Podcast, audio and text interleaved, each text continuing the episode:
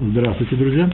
Урок, очередной урок из нашего цикла «Еврейское поведение», который сегодня называется «Человек на работе». Такое название «Человек на работе», а именно человек, нанятый на работу, обязан делать ее со всем старанием, со всей своей силой. То есть должен стараться выложиться. И не до предела, а просто должен сделать свою работу. Из недельного раздела ВИЦ. Извините, я сегодня приболел и даже решил, может быть, и не надо ехать на свою работу, э, вечерний урок давать, и э, выехал, и почувствовал себя совсем, совсем плохо, и думаю, нет, надо вернуться, позвонить и отменить этот урок. Бывает такой случай, все бывает в жизни. А потом подумал, ну что же это такое, тема у меня сегодня человек на работе, надо стараться выполнить свою работу. А я сейчас поеду и скажу, не могу, я слабый. Надо посмотреть, есть у меня силы или нет. Понятно, что я не такой святой, как наш братец Яков, о котором мы сейчас будем говорить. Понятно. Но уж раз я взялся говорить на эту тему, надо стараться. Так что сегодня будет старание. Э, снова говорю, это не, для того, не для того, чтобы вы записали за мной этот плюс, а просто что в тему это идет. Смотрите, все в этом мире идет в тему. В недельный раздел ВЕЦ. Э, в книге Берешит, э, в 31 глава, 6, 6 э, стих – там у нас в этой 31 главе разговаривает Яков, наш братец Яков, Яков Авину, со своими женами Леей и Рахелью. Он отработал очень много лет и вывел их в поле. Почему это отдельный разговор? У нас описано в блоге, э, почему именно в поле он их э, вывел. В Раши написал, потому что и у стен есть уши. Хотя, с другой стороны, что такое особенного он сказал, что нужно скрывать от Лавана – Э, все равно вошло в Тору, целиком, слово в слово. Так или иначе, он их вывел в поле и сказал, смотрите, ваш отец э, поменял ко мне свои отношения, не то, что было совсем недавно, э, смотрит лютый, я бы сказал. И я думаю, что пора мне уходить. Мне уходить пора в, в дом своего отца Ицхака и в дом своей матери. Это один дом, к э, Ривке. Что на эту тему думаете? И он рассказал, что много работал здесь, он честно работал, и что нет причины у Лавана подозревать его в, э, э, в плохом исполнении э, рабочих обязанностей. Так или иначе, он такую фразу сказал. Вы знаете, что я, со все, что я со всей своей силой служил вашему отцу. Служил отцу. И после чего произошло следующее, что они сказали, что да, нужно уходить, и они ушли. И Лаван его догнал, и тоже проявил ему всякие обвинения, Яков ему что-то ответил, и в конце, если мы сегодня доживем, если я доживу, если мы доберемся здоровыми до конца этого урока, извините, так вот, э, то мы э, увидим, что ответил Яков. В это время можете посмотреть, сами посмотреть, возьмите с полочки книгу Берешит, хотя бы на русском языке, 31 э, главу, там все написано. И мудрецы в Мидраш Танхума, написали, что так сказала Тора, чтобы научить тебя, что сказала Тора, не Яков, ведь слышите, Тора сказала, вы знаете, что я со всей своей силой служил вашему отцу. Так сказала Тора, чтобы научить тебя, что Яков ни в чем не проявил лени, но работал со всем своим умением. Вот на эту тему сегодня будем говорить. Так надо работать. Заметьте, что Лаван вообще-то персонаж отрицательный. И почему Яков это сказал? Э, и мы, а мы сказали, что так сказала Тора, все, что Тора сказала, сказала Тора. Э, она отбирает то, что сказали наши працы. Наши працы были Торой. И поэтому это для того, чтобы нас научить. Это очень хорошее правило. Смотрите, мудрецы из Мидраш Танхума написали, так сказала Тора, чтобы научить тебя. О, Тора, оказывается, все, что Тора говорит, это чтобы научить нас с вами. Это самый важный урок, может быть, важнее, чем все остальное, что я скажу. Она не говорит в пространство – она не является просто литературным документом, просто записью древних легенд или древних законов. Нет, она говорит со мной. Только нужно знать этот язык и уметь его читать, и уметь применять эти э, правила в жизни, и мы увидим, что это здорово помогает. Кто-то хочет применять, кто-то их знает, но не хочет применять, а кто-то их не знает. Так иначе мы с ними знакомимся, с этими правилами в наших, на наших уроках, которые называются еврейское поведение. Потому что, видите, сейчас только сказано было, все сказано Торой для нашего поведения. Ни все не проявил лени. Отсюда Рамбам вывел свой закон. Так написано. В смысле, что он записан в, книге, э, в сборнике законов у Рамбама. Работник обязан со всей своей энергией, я бы сказал, со всем своим тщанием исполняет свою работу, потому что праведник Яков сказал своим женам Рахель и Лее, ибо со всей силы работала я на вашего отца. За это он получил награду, так написал Рамбам, и это важно, и в этом мире, и в следующем. В этом мире не за всякое исполнение заповедей мы получаем награду, а здесь он получил награду и в этом мире, как сказано, и очень окреп этот человек, дальше написано, и очень стал богатым этот человек Яков. Ну, история. Сначала мы будем рассказывать истории, теории и так далее, э, пока мы все здоровы, и чтобы мы были здоровы дальше. Великий учитель Мусара, Раби Исроэль Саландер, мы его часто приводим, потому что невозможно э, рассказывать уроки цикл еврейского поведения, говорить о еврейском поведении, поведении, то, что называется мусар, еврейская этика, э, не приводя примеры из Раби Срови Салантера, что он сказал, что он сделал. Он был сам ходячая этика еврейская. Однажды сапожник, обычный сапожник, который жил в его местечке, обратился к нему с просьбой. Ну, не без эхидства, конечно, он сказал, может ли Раф и меня научить моему ремеслу? То есть Раф все знает, всем дает советы, как к нему обращаются. А вот в сапожном деле, вроде бы я мастер, это я расшифровываю, а что скажет Раф? И вот его ответ стал, стал главным содержанием этого рассказа. Не ответил он так, это, это не было бы этого рассказа. Раф, Раби Сроль Саландер, сказал, смотри, если он попросил указания для действия, смотри, когда ты будешь забивать гость, э, гвозди в подметку сапог, старайся ударить точно, очень старайся, и очень сильно. Почему? Ибо слабый удар, а тем более неточный, не пошлет гвоздь прямо. Он изогнется там внутри, и долго не продержится, будет слабым. Он не продержится, и подметка отвалится, или, по крайней мере, будет служить меньше времени, чем э, ты планировал, чем планировал тот человек, который тебя заплатил, и получается, что ты газлан, грабитель, ибо делаешь сапоги за плату, надо делать по максимуму за эту плату. Это главное в работе. Вот, вот содержание того, что сейчас, того, чего, о чем я сейчас рассказываю.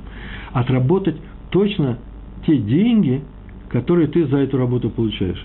Противном случае ты украл часть зарплаты. В принципе, это уже объяснение. На хорошего работ... э, хозяина мы работаем, на плохого. Все равно ты отрабатываешь деньги, украсть нельзя даже у плохого хозяина, даже у злодея, даже у вора нельзя украсть. Раз ты с ним договорился, будь честен до конца и отработай э, эту работу. Вы сейчас скажете, ну, уж больно маленькие деньги отрабатывать их по максимуму. Но ты же нанялся, значит, работай честно, работай честно на эти деньги. Не простаивай, а выполняй эту работу. Или не нанимайся. А другой работы у нас нет, проблемы. Нужно пойти к РАУ, выяснить, в чем дело, в какой стране ты живешь, может, оттуда срочно нужно уходить. Может, ты живешь, не дай бог, конечно, в зоне, и, и там еще есть возможность выйти, убежать. Может, нужно уходить. Потому что в тюрьме за рабский труд мало платят – Значит, найди себе место, чтобы это не было тюрьмы. Да нет, понятно, конечно, приду скажешь, но это вам так хорошо, Раб, Раб, э, Раброван говорит. Хорошо он так говорит. Вы уехали вовремя, а мы уже старенькие, у нас тут пенсия, у нас тут вообще трудно менять, вы же сами знаете, что трудно все менять. Конечно, трудно менять. Вот поэтому я сказал, нужно пойти к Раву. Но ни в коем случае нельзя на за плохие деньги, на плохие деньги, за плохую зарплату отвечать плохой работой. Так и нас этому учит Тора, чтобы мы не стали грабителями, ворами. Тот, кто берет деньги, не выполняет и не отрабатывает их, это вор, а Тора запрещает воровать. И еще история про раби Исроиля Саландра. В другой раз какой-то ему обратился новый хазан в синагоге. Вы знаете, что такое хазан? Это не просто еврейская фамилия многих евреев хазан. Хазан – это человек, который умеет петь, э, кантор, но кантор не на уровне кантора, а в синагоге. Он ведет общинную молитву, ему доверяют рассказывать, э, э, вести молитву, и в некоторых местах он вставляет нигун. Нигун по-еврейски – это, это мелодия, мотив, который нужно вести в празднике. Очень много таких нигуним в наших молитвах на Роже Шана или на Йом Хакипур, Йом Хакипурим. И поэтому он пришел и спросил, я сейчас молюсь за всех, перед всеми, все уже отмолились, знаете, такое хазан, да? При повторении молитвы как, куда направить свое сердце, как нужно приблизиться к Всевышнему.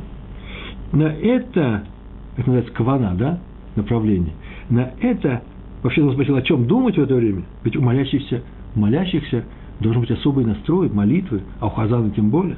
На это Раф Саландер ответил, ответил, ты должен думать главным образом о напеве, о негуне, чтобы он был правильным. Это твоя работа. исполни эту работу без ошибок. Иначе станешь вором, не дай Бог.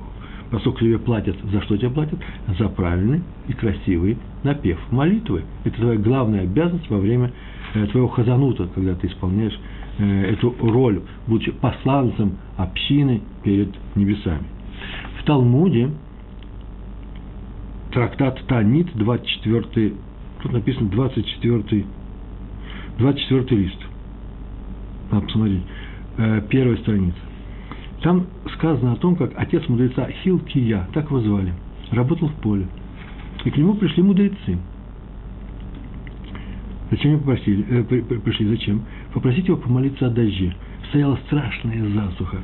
А в дни, зас, в дни засухи, серьезно засухи, всегда его просили, именно его, отца мудреца Хилки, просили вести общинную молитву, чтобы он помолился.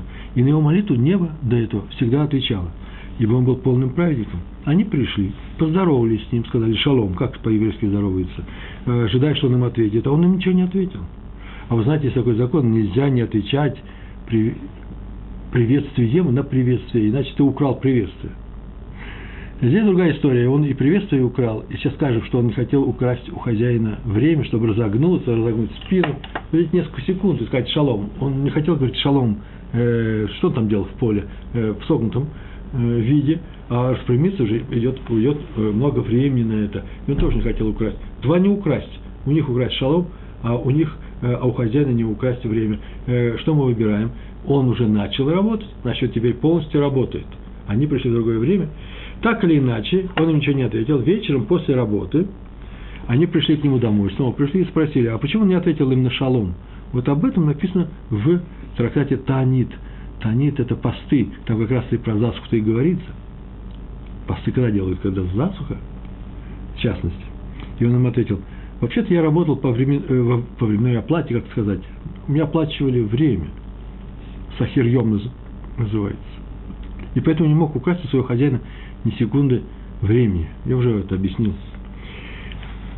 И в трактате Макот, вот почему-то написано тоже 24 глава, 24 э, лист, это совпадение. Посмотрите сами.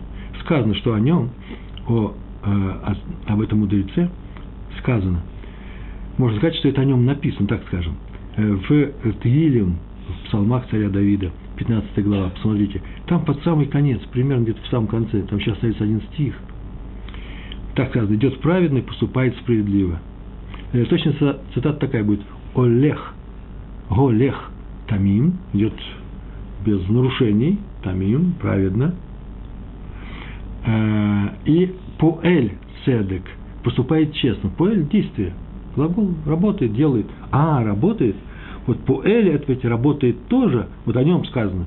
Что? Что он делает праведно, потому что почему? По этой жизни, путями Всевышнего, Почему? Потому что работает честно, справедливо, без цедек.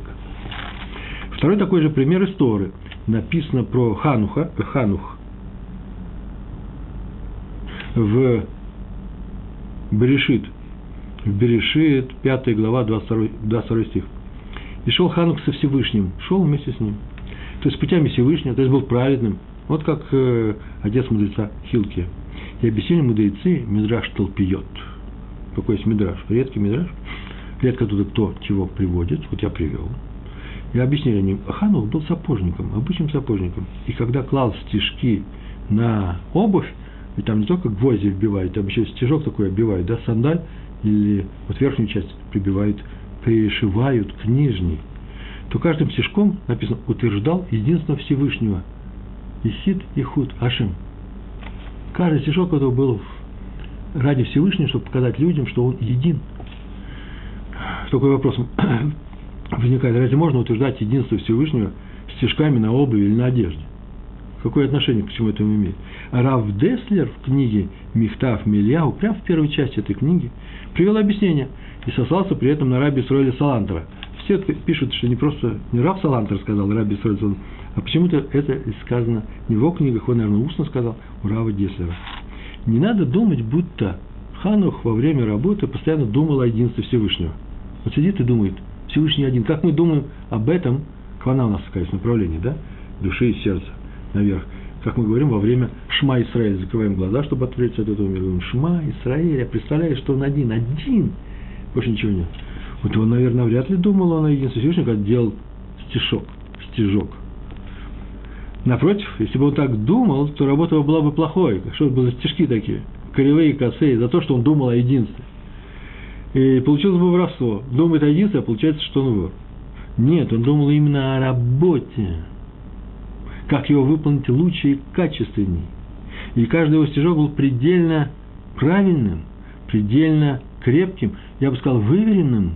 Так он поступал, чтобы исполнить, э, ну, что исполнить, свою службу перед Всевышним. Не вот Всевышним, а свою службу. Так он выполнял свой... Таков у него был тафтид, роль в этой жизни. Э, Всевышний заповедовал э, нам не воровать, то есть исполнять свои рабочие обязанности предельно старательно.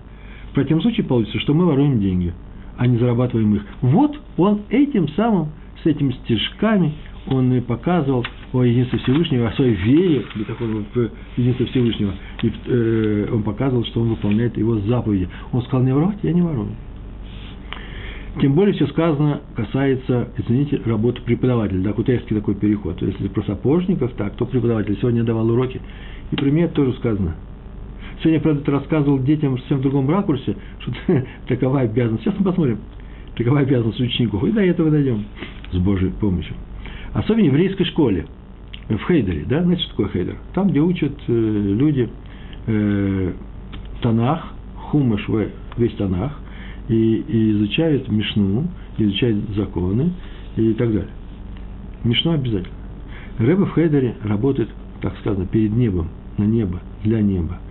Небо заказчиков работы Хейдера, э, работы Рэбы – ибо это самая важная работа в еврейском мире.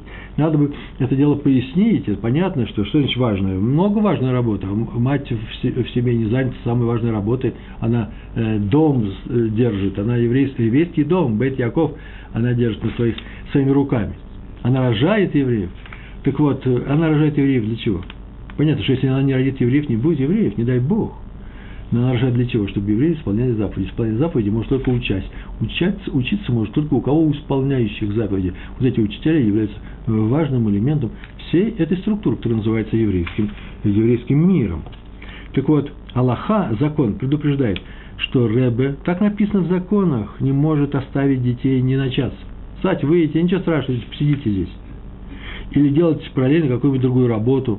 Ну, а какую работу? Я не знаю. Всякое бывает как написано. Или он ленится, работает не в полную силу. Ну, бережет силы на что-то. Или вообще просто лень ему силы тратить. Не дай Бог, написано в Аллахе, так делать нельзя. Иначе он попадет под проклятие. Такое проклятие звучит очень интересно. Проклят тот, кто, делая работу для Всевышнего, обманывает ее, делает работу обманную. Это на Хискеле, по-моему. Смотрите, в Хискеле написано. Один руководитель Ешивы, пришел к Раби Лезру Ману Шаху, Раву Шаху, посоветоваться, можно ли взять на работу такого-то Авреха. Аврех, это вы знаете, да, студент э, большого кололя, э, большой Ешивы, он уже много учился, он уже в возрасте, он женат, у него, может быть, даже дети, ему нужна проноса, и взять ли его в эту Ешиву. И поскольку Рав Шах знаком с данным человеком, то посоветует ли он э, его взять на работу. Нам нужен сейчас Рам называется, да, один из работников для того, чтобы работали у нас в Ешиве. Равшак сказал, что это Таврех просто замечательный человек. И настоящий мудрец Торы, по большому счету, но на работу в Ешиве не годится. Вот он прикинул, посмотрел, нет, ему нужно другую работу, а в Ешиве не годится. Поскольку Равшах очень похвалил того Авреха, сказал, просто замечательно, все знает, просто мудрец, то того взяли на работу – сказали, что, сказали, что он сказал, что он хороший человек, тем более любит детей, не взяли на работу. Ибо Равшах не запретил взять его на работу категорическим образом. Вот интересно, как трактуют да, люди постановления раввинов, которые выносят эти постановления в ответ на их запрос. Можно трактовать э, довольно-таки гибкая система, можно притянуть к себе. Так, так, так или иначе, что он э, взял этого Авреха к себе на работу. Через некоторое время выяснилось, что тот действительно не подходит к этой работе. Совсем не подходит. Он очень медленно и вдумчиво обучает детей Торе и Талмуду. Очень не спеша, очень глубоко. Э, дети не успевают при нем выполнить программу. То есть они сидят на одном месте, учатся, очень хорошо учатся, а выполнить не успевают. Пришел тут директор снова к Раву Шаху и спросил, ну что делать-то? Теперь ничего не можем делать без совета Равшаха. Равшах ответил, что теперь его нельзя уволить. Раз уже взяли, взяли. Но надо найти при той же Ишиве какую-то другую должность, где он проявит себя должным образом. Так и сделали. Вы скажете, а если нет другой должности? Нет. Повторяю, за наш рассказ. Они же пришли к Равшаху. Что Равшах скажет, то небо выполняет. Вы помните такое правило, да? Так вот, нашли такую должность, дали ему, и на его место взяли другого Авреха, другого человека – и снова пришел директор к в третий раз. Оказалось, что второй человек тоже не соответствует месту. Постоянно опаздывает, уроки дает неряшливо, не требователен к ученикам, а вообще просто отсутствует. Раф Шах сказал, что его надо уволить. Сказали, как же так, этого человека оставить, он не соответствует, а этого уволить, он соответствует. Он тоже не соответствует. По другой причине. Второму нужно найти должность, на него нанять. Он говорит, вот именно, что у них они друг на друг на друга не похожи. Оба не годятся на роль учителя. Но один делает все, что может, и старается. Старание у него есть, он много умеет. А второй не старается, а второму ничего не нужно. Первого надо поощ... поощрять, а второго ворует зарплату. Он не работает летуэлет, э, не работает, нет, не так я сейчас сказал. Э, его нужно уволить. И это сказал вслух.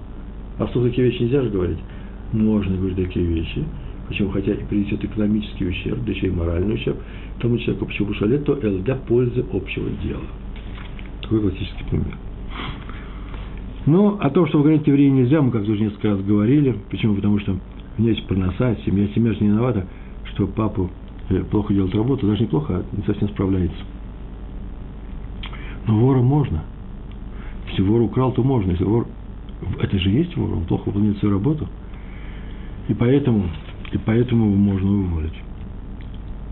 Как смотрите, вы не ошибайтесь, пожалуйста, э, э, что делать в таком-то случае. По крайней мере, понятно, что от нас мало что зависит, но можно ошибиться, э, узнать, вот про такого-то плохо работу, надо его уволить. Пятигорский сказал, что надо его уволить. Нет, нет, никаких умозаключений.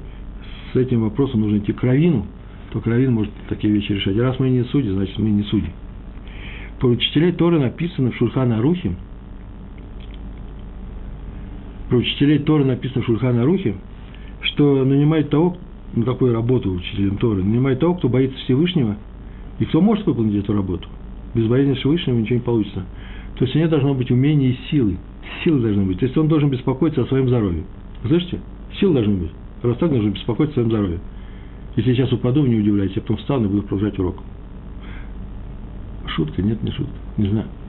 Э, а именно, так написано, он должен беспокоиться о своем здоровье, спать положенное число часов. Сейчас важные вещи говорю. Чтобы не быть слабым, выполнять свою работу учителя на максимуме. Так написано в книге Таам Ведат. Именно про сон и про еду. В Талмуде, еще в Талмуде Бава Батра, восьмой лист, вторая страница, мудрец Рав Шмуэль Баршилац прогуливался в своем саду. Он ходил, гулял. И увидел его один Амор. Амор – это учитель того периода, крупный учитель, сильный учитель. Он его увидел и спросил, а что случилось? Рав Шмуэль, что случилось? Почему ты оставил свою работу учителя, в это время идет урок? Ведь все знают, что ты постоянно находишься при учениках, не оставляя их ни на минуту. А он ответил, 13 лет я не видел своего сада. 13 лет. Как раз из-за работы учителя. И вот вышел посмотреть на свой сад. Посмотреть на него, взглянуть но знаю, что я и сейчас, гуляя по своему саду, постоянно думаю о своих учениках, как, это мои слова, как наладить эту работу, как улучшить ее. Он не отрывается от работы. Так сказано в Талмуде, Баубатр. Для чего? Чтобы научить нас, чтобы быть хорошими учителями.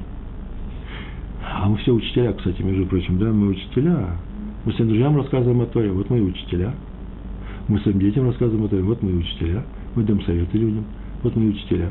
Понятно, что здесь можно оторваться – и на минуту, и на две, и на три. Но знаете, ответственность большая лежит, очень большая на учителях. А на тех, которые э, занимаются постоянно, э, вот у него урок 45 минут или полтора часа, как у меня сегодня было утром, э, на нем большая, большая ответственность, он вообще ничего не может отдохнуть, выйти. Э, кстати, может быть, что, что значит отдохнуть? Может и отдохнуть. Он отдыхает для работы. Положил голову э, себе на руки, отдохнул 5 минут или вышел и отдохнул, но не за счет урока. А во время, во время урока тоже можно, ничего страшного. Э, почему? Это он все делает для урока, чтобы выполнить свою работу. Понятно, что и работнику, и сапожнику, и каменолому надо иногда распрямиться, иначе мы его напугаем, скажем, ты ни на секунду не должен подниматься. Как же те люди пришли, шалом говорят, не поднимайся. Нет, иногда надо и выпрямиться. Э, когда мы говорили про отца, э, мудреца э, Хелкия, то он не мог выпрямиться. Почему? Потому что ему не нужно было в этот момент выпрямляться, чтобы отдохнуть. Он выпрямился, может быть, на Союз. И еще одна история. О, сказано в трактате Бао Батра, 165 лист. Там так сказано. Ой, интересные слова. Я как-то приводил неоднократно. Если воровстве говорит, то многие воруют. Многие воруют, но мало кто прелюбодействует. Вот два греха запрещенные. Прелюбодействует мало кто, а воруют многие. Ров, большинство. Но разве можно сказать, что большинство людей ворует? Ну, то есть берут чужое. Мы сами воруем, мы сами не воруем. Вот как объяснил это высказывание Раби Бенцион Аба Шауль в книге Орлицион. Посмотрите, страница 113. Реш Ют Гимл. Книга вышла в одном издании – Э, э, и в издании, и повторяется. Страница 113. Там так написано. Так получается, что иногда человек совершил какой-то грех. Бывает. Но считает, что он выполнил заповедь. Грех совершил, а заповедь выполнил. И поступил так, что под влиянием своего плохого начала. Ецера. Ецер. Так вот, пример он приводит. Особенно часто такое бывает с некоторыми работниками. Часто с некоторыми. С работниками. А именно – Рассуждает человек следующим образом. Пусть я иногда ошибаюсь в своей работе. Я не работаю с полной выкладкой, но получает я маленькие деньги, по крайней мере, относительно того, что получает хозяин. Хозяин получает большую выгоду, и именно из-за, из чего? Из-за того, что такой, как я, и другие э, люди, работники работают на него. Мои деньги против его денег – это ничто, ну, помните, как в России говорили – они делают вид, что они нам платят, а мы делаем вид, что мы работаем. Это хорошая такая поговорка. И все смеялись довольно, и как правда. Так вот, это воровство. И им страдают многие. Вот ты взял деньги и договорился, это обещание, договорился, что вот что сделаешь, сделай это. Иначе получается, что ты украл. Обещание связано с воровством. Это вообще интересная вещь. Это два совершенно разных запрета. Не приступай к своему обещанию и не воруй. Так вот, если ты обещал что-то сделать и получил деньги, деньги же ты получил – Зарплату же ты получил или получишь. Поэтому отработав, договорились за эти деньги. И пример Рамхаля э, в книге Месилат и Шарим. По-моему, даже, да, есть перевод, по-моему, даже на русский язык. Ну, неважно, в часть 11, Юд Алиф, там глава, 11 часть. Там так написано, наемный работник, нанятый на время, не может оставить работу ни на минуту, ибо каждая минута оплачена. Ну, вот понятно, что я вот сейчас нанят на, на время. У меня сейчас час этого этого э, урока. Э, в эти минуточку, мне кажется, не, не надо бы, причем потому что связано с прямым эфиром. Если бы это была запись, и можно было прерываться, это можно было бы сделать нормально. Если бы это э, об, обговаривалось э, условиями моего э, найма, так скажем, условиями моей работы. Но э, если я нанят на время, я должен отработать час, и именно час, я должен его отработать. Причем, ладно, хорошо, я сижу, им все меня видят, я не могу оценивать. Давайте отдохнем минуточку, пока никого нет. Там займитесь своим делом, яичничку слушайте. Пятигорский отдыхает. Я не могу так сделать, почему это смешно. Я даю урок, лекцию. А у меня, извините, а во время урока в хедере с маленькими детьми, да и со взрослыми, всегда спокойно можно делать то, что делается не на семинарах раз там в неделю, раз в месяц, а ежедневно. Все можно сказать, я сейчас приду, отдохну. Пошел отдохнуть. Да устал я от них, они мне уже очень тяжело даются, эти дети, привезенные из России. Я их люблю, конечно, но нужно отдохнуть. Вот этого нельзя делать. Хотя отдохнуть нужно каким-то другим способом, не за счет того нанимателя, э, работодателя, который, из которого, которому я нанялся. В общем, во всем должна быть мера. Про работу. Вы знаете, вот иногда на еврейских работах, это в Израиле мы все видим, э, такие примеры есть. Работают люди здесь, э, религиозные люди, верующие, и работают они у человека, который тоже верующий, и производство некоторое, или э, э, чиновничья работа, не знаю. Э, и нужно сделать миньян. Миньян – это группа молящихся, читают шахрис, но шахрис дома можно, успевают многие. А вот минху, как правило, иногда делают прямо на работе. Нельзя сказать начальнику, ты меня извини, а мы тут с, с моим другом Ефраимом пошли, пошли минху читать. Минху принесем в соседнее предприятие, через дорогу, в синагогу. Он, он может э, возмутиться. Ну, понятно, я говорю, во всем есть мера. Э, мы можем апеллировать к его еврейским чувствам, и можно сделать это во время обеда. Во время обеда можно, это твое, время. твое время. Но это миньян. А на еврейской работе, да и не обязательно на еврейской, можно объяснить людям, можно потребовать, э, потребовать, но самостоятельно. Вы меня извините, вы меня извините, но у меня внук родился, и мне завтра бриз. И все поймут, э, и еще сами придут, еще вся работа придет.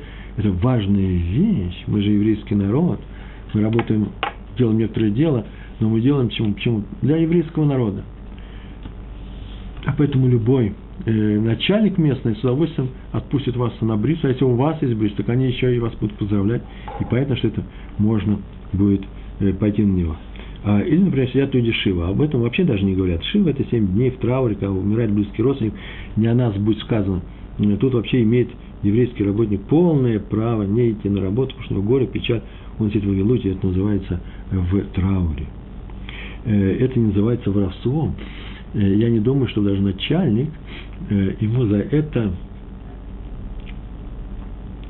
ему за это, начальник ему за это, что сделает – Э, уменьшить деньги. Почему? Потому что он полдня отсутствовал. Да, а что теперь делать? Ну, пускай уменьшит. Нам нужно сделать обрезание своему сыну, своему внуку. Поступил вопрос. И из Иерусалима, как я вижу. У меня почасовая оплата, оплата. Не всегда я работаю в полную силу, работаю медленно. Мы, э, сейчас вопрос, можно ли это исправить, записывая в ведомстве не полное время, а сокращая его, уменьшая его. Написано, работаю не всегда работаю в полную силу, работаю медленно. Если таково свойство человека, то э, это нормально. Почему? Потому что он не ворует. Так он сам сделал, э, сделан он так. Вот если он специально работает медленно, то что ему неохота. О, другое дело. И еще, я не знаю, надо ли сокращать э, рабочее время и каким образом. Можно просто поговорить с начальником. А еще лучше обратиться к раввину. Повторяю, такими вопросами обращаются к раввину. И они что решат, то и будет. Раби Шмуэль Салант. Слышите? Раби Шмуэль Салант. Не Раби Сруэль Салантер, жил в другом поколении, Раби Шмуэль Салант. Он жил рядом с Ишивой Эс Хаим в Иерусалиме, который он сам создал, и где преподавал, и был известнейшим учителем, это было давно. Э, Петр нас спрашивает, Рэбе, дайте, будьте добры, дайте определение работы по Торе – определение работы по Торе. Э, если ты нанялся к другому человеку э, выполнить некоторую работу, то ты, ты являешься работником. Два вида работника есть. Первый – сахир йом, который занимается на время, выполняет простую работу. Например, косцы, жнецы на поле. Все выполняют работу примерно одинаково, но за определенное время тоже может быть. Можно сказать, вот вам дается день на это поле – а обычно нанимают их на время, это называется ахирьем. А есть работники, которых нанимают, это называется каблан, кабланут. Откуда взял слово каблан? Это человек, который нанялся для того, чтобы сделать данную работу, а не за данное время. Хотя бывает часто в практике такое бывает, что сделаешь это за такое-то время. Ты видишь все силы какие. Так или иначе, если каб, каблан, да, работающий на кабланут, э, ему просили сделать шкаф, и он делает шкаф, он может отвечать на звонки. Он может здороваться со всеми. Это его время. Правда, конечно, не беспредельно. Он не может затянуть эту работу на месяц, да, вместо того, чтобы сделать ее за два дня. Э, но именно к сахирьем, к тому человеку, который нанят на время, время э, оплачено. И классический пример оплаченного времени – это сами ученики, сами работники, сами работники и ученики в Ешиве или в еврейской школе. Им-то платят стипендию, если им платят стипендию, в колорах, например – не всех ешивах платят деньги, иногда в израильских ешивах платят деньги кто? Я плачу своих мальчиков, которые ходят в маленькую ешиву. В большой то же самое. А вот в Колоре э, люди женатые, там учатся, они получают зарплату. Очень маленькие деньги, крайне маленькие. Еврейский народ собирает эти деньги и дает им. Там, извините, они работают, как почасовики называются, да, по-русски он должен прийти в положенное время. И он должен уйти в положенное время. Он может спроситься, если у него какая-то там вещь, как мы говорили, но он не может к этому халатно относиться. Я вообще не уверен, что человек может ходить все время курить.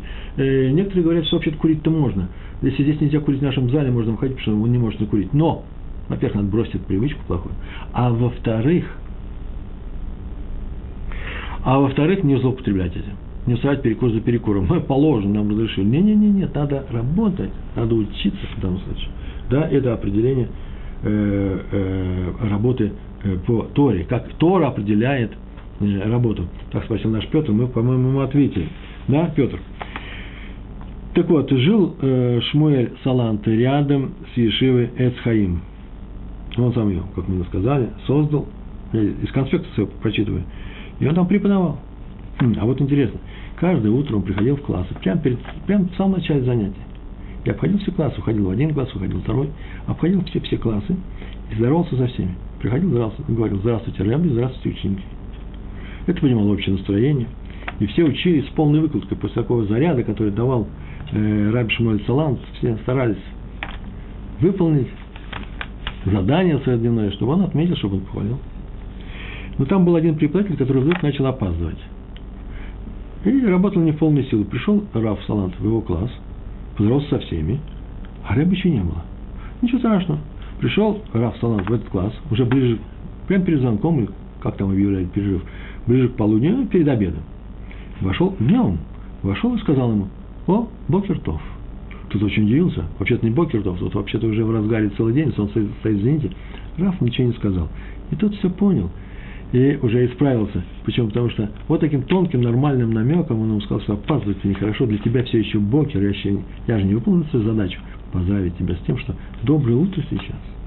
Видите, как он ему хорошо и тактично э, сказал об этом. Хотя тактично, вот нужно вообще подумать, были ли там ученики. Если там были ученики, они сейчас смеялись. Ха, рэп наш опоздал, поэтому бокер тов. Нужно над тем подумать. Я не знаю, как там был, э, как все это произошло. Рамбам пишет – о нашем законе про работников. Мы уже говорили, про работника, который нанялся как сахирьем на время. Он так написал, интересную фразу. На хозяина возложена заповедь, большая заповедь, чтобы не задерживал плату работнику. Это запрещается. Особенно, если работник не имущий, он пришел за деньги заработать, чтобы кормить свою семью. Но и на работника возложена заповедь, даже самого бедного, нищего, который пришел за деньги, чтобы он не украл плату за работу – и Рамбам пишет, что на самом деле можно, конечно, воровать по мелочам. Можно, в смысле, некоторым это удается. Там отвлекся от работы. Тут что-то не доделал. Тут не довел до конца. Ну, как-то так вот работать. Спустя рукава, что называется. А потом он это все доведет. Все он сделает это. Вот э, Рамбам пишет, что об этом написано в Мишле, 22, 22 глава, 29 стих. Видел ли ты проворного в своем деле человека? Видел ли ты человека, который проворен? Не в том смысле, что таких мало. Кто же таких людей видал? Да нет. А в том, что если ты его видел, то научись у него. О нем сказано в конце той же главы. Вообще это глава. Ведь нужно читать Тгелем не, знаете, не просто стих, а надо взять и прочесть, э, почему этот стих пришел. О нем в конце вот этой же главы, 22 главы Мишли, э, в Мишле, это Мишли, я сказал Тгелем, да? Это Мишли, видел ты проворно в своем деле. О нем сказано там, таким образом он, этот человек, там перечислены его, перечислены его хорошие качества, будет стоять перед царями и не будет стоять перед низкими людьми. То есть он получит награду уже в нашем мире. И к Рамбаму, к этим словам Рамбама, добавим из Тософот. Тософот – это комментарий в, в трактате, образом на Раши. Э, так иначе, э, ну, то есть на любой странице Талмуда Вавилонского, как правило, в большинстве случаев, есть Тософот, мудрецы, которых называют Тософот – они всегда рядом с обрезом, не у корешка книжки, а рядом с обрезом. На Бау Маце глава восьмая, восьмая глава. Там так написано. Чтобы выполнить работу хорошо, выполнить свою работу хорошо, запрещено работнику не доедать и не досыпать.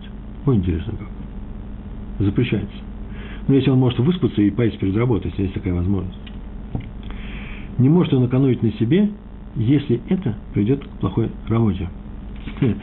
Я от себя добавлю, что это обычно такая история, и мы так делали. Мы же все были студентами, кто-то и сейчас студент, а все остальные, поверьте, такое бывает. Студенты, которые получают стипендию. Они получают стипендию.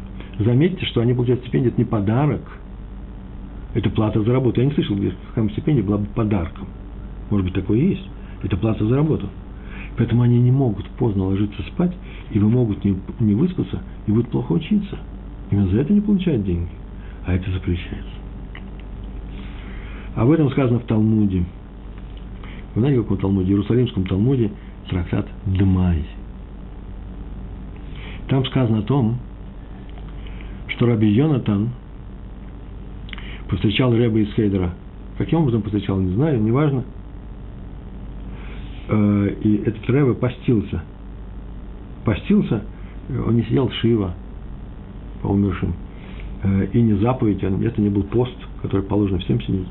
Он постился своим причинам. Бывают такие случаи, э, когда человеку разрешается поститься. Ну, например, есть по заповеди, например, жених и невеста в день свадьбы ничего не едят, или первенцы наши перед э, наступлением э, первого вечера Песха ничего не едят, и чтобы им поесть, им нужно э, участвовать в другой миссии, какая, в другой заповеди. Какая заповедь? Праздник э, окончания какого-то трактата. Вы посмотрите, во всех многих синагогах, где много народу, сейчас собираются первенцы, это они родились первых матерей, и собираются в круг, и они отмечают, читают последние части этого трактата, и тут же они что-то пьют и что-то едят.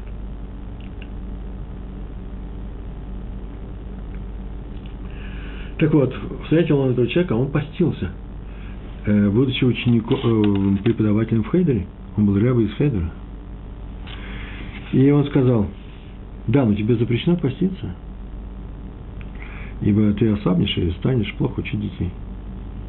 Так вообще запрещено делать вообще на любой работе, для, на работе для людей, а тем, а тем более на службе для Всевышнего. Когда мы обучаем детей, мы уже об этом говорили, служба для Всевышнего, служба Всевышнему, еврейского народа.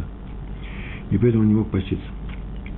Раби Авраам Афи, взять Саба из Навардыка, про него следующий рассказ, который он передал сам. Понимаете, что сейчас там будет фигурировать Саба из Навардыка, а он как э, активный носитель чего-то, что будет подвергнута критике. Он давал уроки в Ешиве. И пару раз по каким-то причинам, ну, не дал урока, всякое бывает.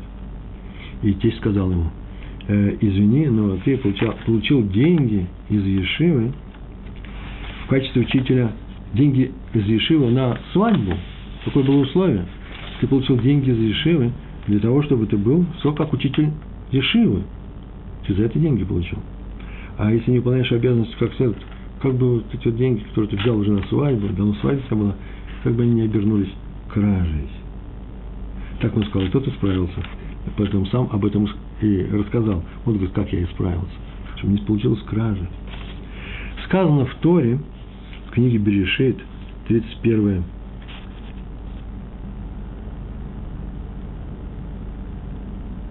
хм, работает награда Всевышнего, благословен он для человека за дела его праведные – э, Петр говорит, Рэбе, как вам нравится это определение? Работает не что иное, как награда от Всевышнего. Ну что ж, э, интересная вещь.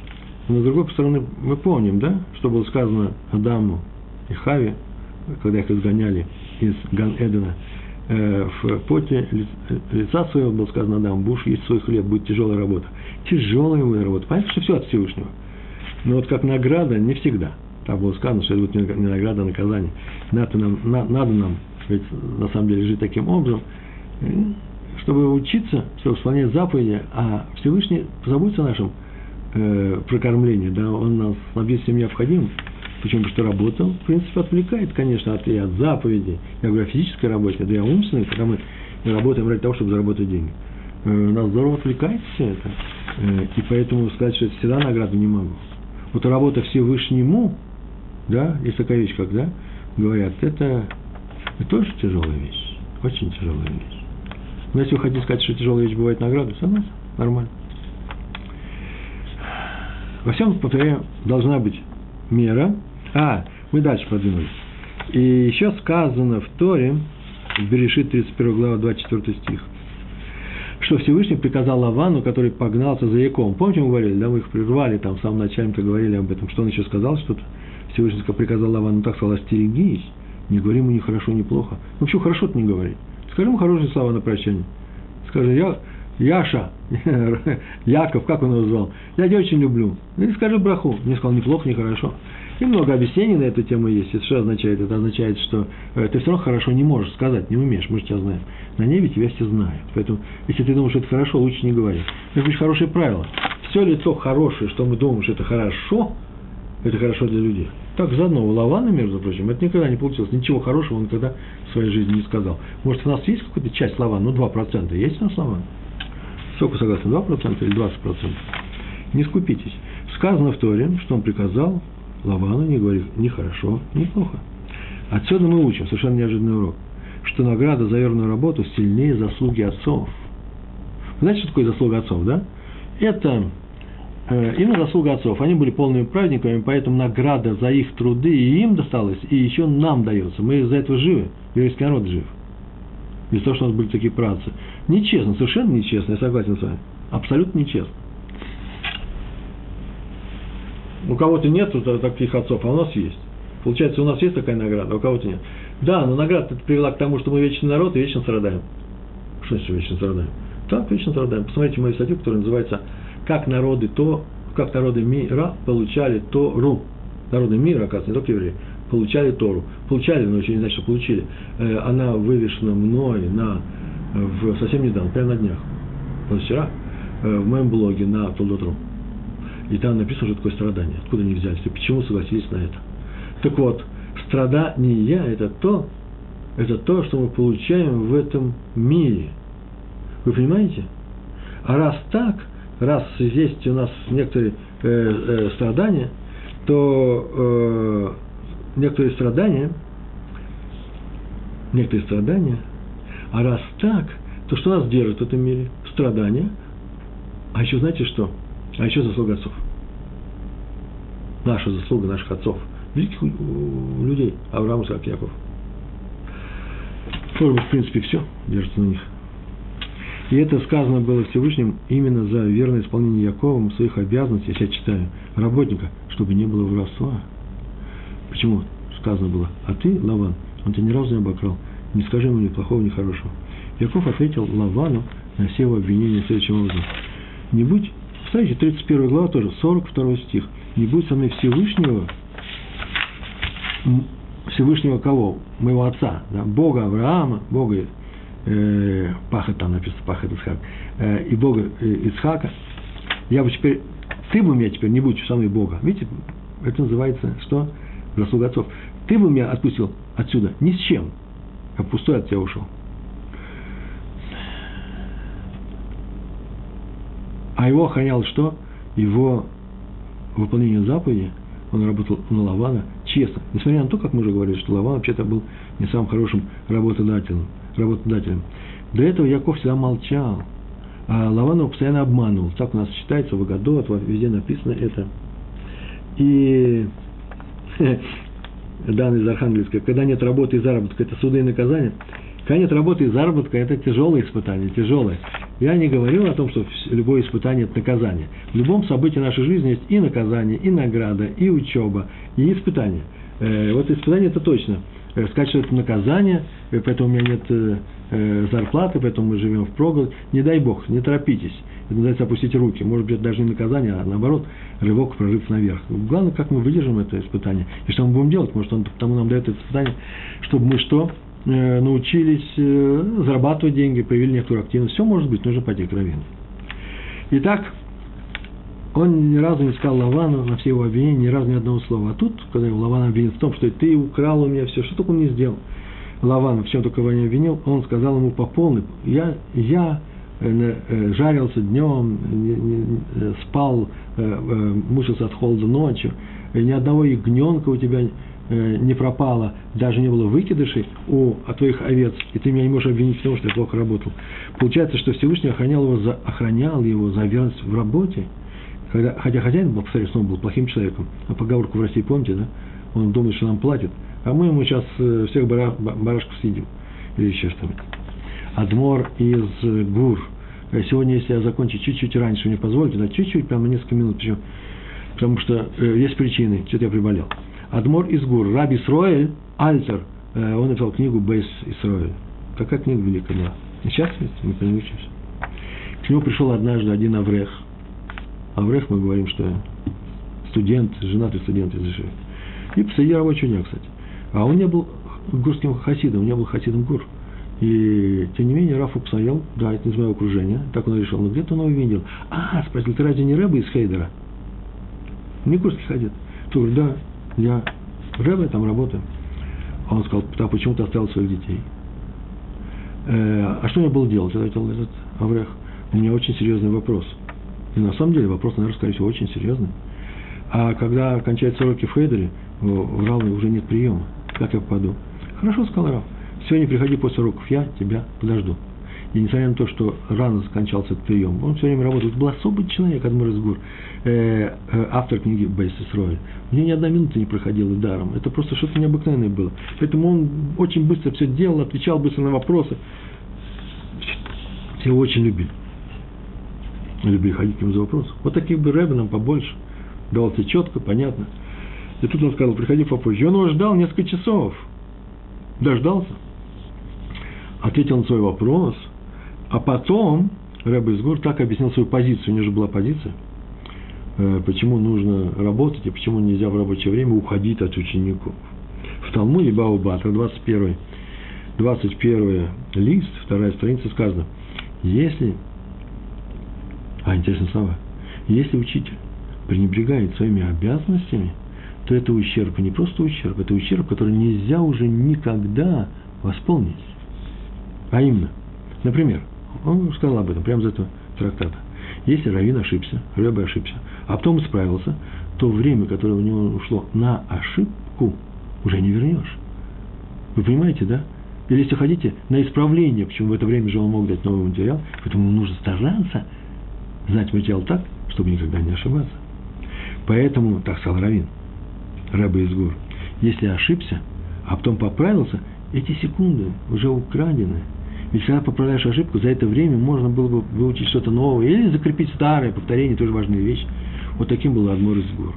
Я заканчиваю сегодня на пять минут раньше э, таким заявлением. На самом деле, мне просто нужно было урок отметить, может. Ну, так получилось. Если урок был скучный сегодня, меня простите, ладно? Следующий урок я постараюсь сделать, ну, что-то такое необыкновенное. Бли, недер, без, обещания, серьезно. У Рэба из группы, понятно, трудно учиться. Как так на секунду не останавливаться? Как так на секунду не оставлять своих детей? Как так все время, и остальных мудрецов наших, и наших праведников, как так можно не поднять, спину не разогнуть? Спину подними и разогни. Для тебя, для того, чтобы ты отдохнул, но не для другого дела. Но к словам этих людей и к их действиям надо прислушаться, приглядеться. Вот для чего все это рассказываем. Вывод сегодняшний, на этом мы с вами расстаемся. Мы не можем терять чужое время. Почему? Потому что это кража у других людей – оплаченные кражи, то есть мы деньги еще взяли, а взяли у них это время на том, который нас с вами наняли, мы работаем. И мы не можем терять свое время, потому что это, это кража у кого? У Творца. Мы не можем халатно относиться к нашим обязанностям перед Творцом, даже если это не по найму, а в, в моей жизни, э, для, для самого себя. А, ты еврей, а, ты соблюдаешь заповеди, так это очень важно, соблюдай их на полную катушку. Сколько ты можешь. Если отдыхаем мы, то только по делу, чтобы с новыми силами сделать свою работу. Какую работу? Прожить жить, жизнь достойно. А для евреев Торы, которые, конечно же, присутствуют на нашем уроке, скажем, чтобы с новыми силами исполнять заповеди. Давайте я вам э, посоветую, такая браха.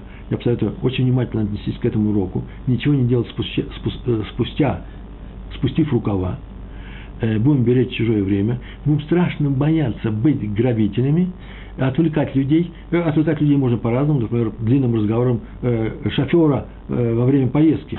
Это тоже отвлечение. Можно много всяких вещей, которые мы сегодня не рассказали, потому что мне приходится урок заканчивать. Можно все это можно делать. То есть физически можно сделать. Мы не будем это делать. Почему? Потому что Всевышний дал нам это время не просто, чтобы мы прожили, просуществовали, были здоровыми, дышали. Нет, получали удовольствие. Нет.